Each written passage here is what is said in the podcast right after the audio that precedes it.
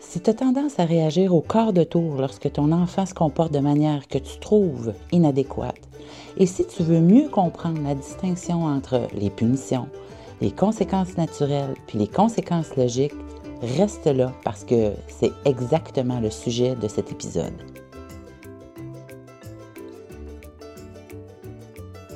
Dans l'épisode numéro 1, où je parlais des cinq mythes de la parentalité bienveillante, j'ai mentionné qu'effectivement, dans ce modèle éducatif, les parents évitaient la punition.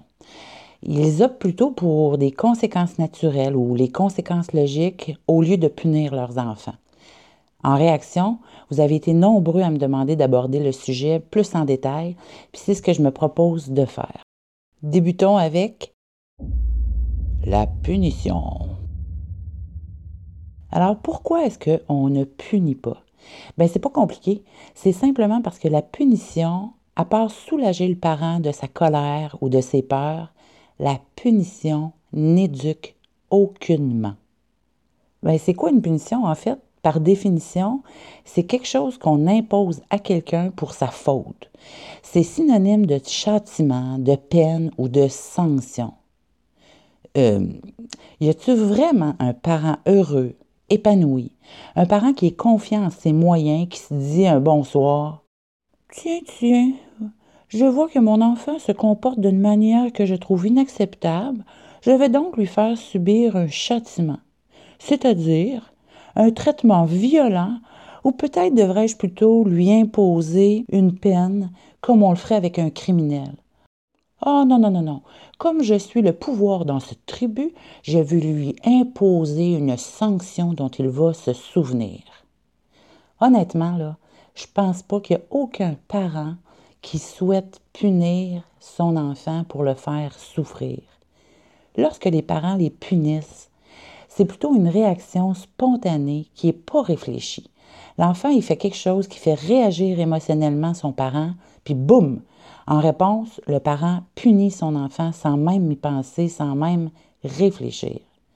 C'est là qu'on peut se poser la question, la punition, est-ce que c'est un geste réfléchi qui contribue au développement puis à l'éducation de l'enfant? Bien, la réponse, c'est non. La punition, c'est une réponse primaire à une émotion primaire. C'est un réflexe de protection pour faire baisser la tension émotionnelle du parent et donner l'illusion qu'il s'occupe de la situation, qu'il est en contrôle de la situation. Punir, là, ça fait du bien aux parents, mais ça nuit aux enfants. J'ai juste à penser, moi, le nombre de fois où j'ai été puni quand j'étais enfant. Je me souviens très bien d'avoir été puni à plusieurs reprises, puis même parfois certains châtiments. Mais honnêtement, aujourd'hui, je me souviens de ce qui m'a été imposé comme punition, mais j'ai aucun, mais aucun souvenir des raisons pour lesquelles j'ai été puni. De ton côté, t'en penses quoi? J'aimerais ça que tu me laisses tes commentaires sur ma page Facebook, Karine Trudel Coaching. Les conséquences. OK, là, tu vas me dire, une minute, papillon, là, je vais quand même pas laisser mes enfants faire tout ce qu'ils veulent. Si tu en es à penser ça, c'est parce que tu n'as pas encore écouté le premier épisode de mon podcast on ne punit pas, mais on laisse jouer les conséquences. Puis là, attention, parce que je sais que certains parents, pour se donner bonne conscience, ont seulement changé le mot punition par conséquence. C'est quand j'entends un parent, par exemple, me dire Je vais te mettre en conséquence. Bien, ça, n'est pas une conséquence. Ça s'appelle une punition. Une conséquence, là, c'est un effet qui vient suite à un événement. C'est le produit de quelque chose. Par exemple, si je tiens un crayon entre mes doigts puis que je décide d'ouvrir ma main, la conséquence sera que le crayon, ben, il va tomber au sol. Ça, c'est la conséquence qu'impose la gravité. Je te donne un autre exemple. Si je ne retourne plus les appels de mon amie depuis un bon moment, la conséquence pourrait être qu'elle se lasse et qu'elle cesse simplement de m'appeler. Ou ça pourrait aussi être qu'elle débarque chez moi parce qu'elle est inquiète Là, les conséquences de mon non-retour d'appel sont dictées, décidées par mon amie en fonction de ce qu'elle, elle souhaite comme expérience avec moi. Elle va donc devoir réfléchir à la conséquence adaptée à ce qu'elle désire. avoir une relation avec moi ou pas. Donc, contrairement à une conséquence naturelle qui est imposée par, comme tantôt dans l'exemple avec la gravité, dans ce cas-ci, ce qu'elle va choisir comme conséquence, ça s'appelle une conséquence logique, parce qu'elle y réfléchit dans le meilleur intérêt de ce qu'elle désire. Il y a donc deux types de conséquences. Les conséquences naturelles, qui sont dictées par la nature, mais aussi les conséquences logiques, celles auxquelles je réfléchis dans le but de faire un apprentissage. Les conséquences naturelles. Les conséquences naturelles, en fait, sont beaucoup plus efficaces à utiliser parce qu'elles ne nous mettent pas en opposition avec l'enfant. C'est la nature qui s'en charge. Par exemple, si mes enfants ne mettent pas leur linge dans le bac à linge sale, naturellement, le linge ne va pas se laver par lui-même. S'il casse un jouet, il ne va pas se recoller lui-même. Si mon enfant mange trop, il va avoir mal au ventre. S'il ne mange pas assez, il va avoir faim. Donc, quand c'est possible, quand sa sécurité ou son intégrité ne sont pas menacées, on a vraiment tout avantage à laisser agir les conséquences naturelles. On va quand même pas laisser la nature expliquer à son enfant qu'une voiture qui roule à 30 km/h et qu'il frappe, ça fait vraiment mal. Fait que vous comprenez qu'il y a quand même des limites aux conséquences naturelles. C'est là qu'on doit réfléchir à des conséquences logiques, c'est-à-dire en lien avec l'apprentissage qu'on veut permettre à l'enfant de faire. Les conséquences logiques. Donc, priver un enfant de dessert parce que échapper son assiette, c'est pas une conséquence logique. On va plutôt se demander qu'est-ce qu'il doit apprendre en ce moment?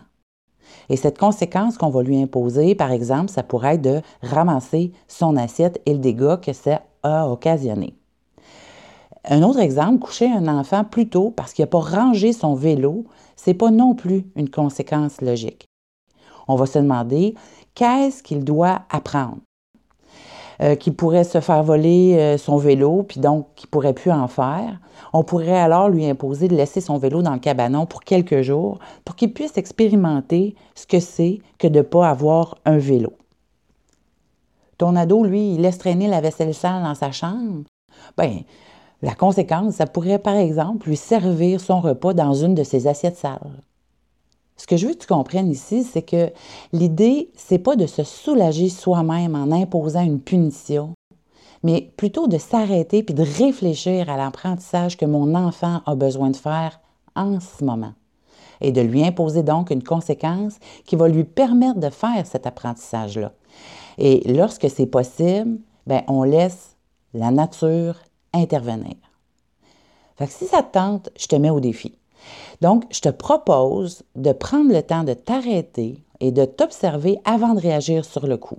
Puis pose-toi la question, quel est l'apprentissage que mon enfant a besoin de faire en cet instant précis? Puis, si ça tente, essaye ça, puis laisse-moi tes commentaires sur ma page Facebook de Karine Trudel Coaching. C'est déjà tout pour cet épisode et comme ça prend un village pour élever un enfant, ben, je t'invite à venir rejoindre celui que je construis quotidiennement avec d'autres parents. Que tu sois juste curieux de comprendre un peu plus l'approche éducative de la parentalité bienveillante ou que tu l'as déjà adopté dans ton quotidien avec les enfants, sache que c'est en s'entourant de gens qui partagent notre philosophie éducative qu'on peut, en tant que parent, trouver des stratégies, du soutien, de l'entraide pour continuer d'élever le meilleur en nous, pour pouvoir élever le meilleur de nous. Alors viens nous rejoindre sur le groupe Parents à bout de souffle sur Facebook pour prendre une bonne bouffée d'air revigorant. Si tu as aimé le contenu, la meilleure façon de m'encourager à poursuivre ces podcasts, c'est de laisser un commentaire sur ta plateforme de podcast préférée, que ce soit Google Music, iTunes ou Spotify N'oublie pas non plus de t'abonner et de partager parce que, en plus d'être informé de la sortie du prochain épisode, tu contribues à faire connaître mon podcast et qui sait, peut-être même donner un coup de pouce à un parent qui en a vraiment besoin. Alors, je te remercie encore pour ta précieuse écoute et avec bienveillance, je te dis, n'oublie pas d'élever le meilleur en toi pour élever le meilleur de toi.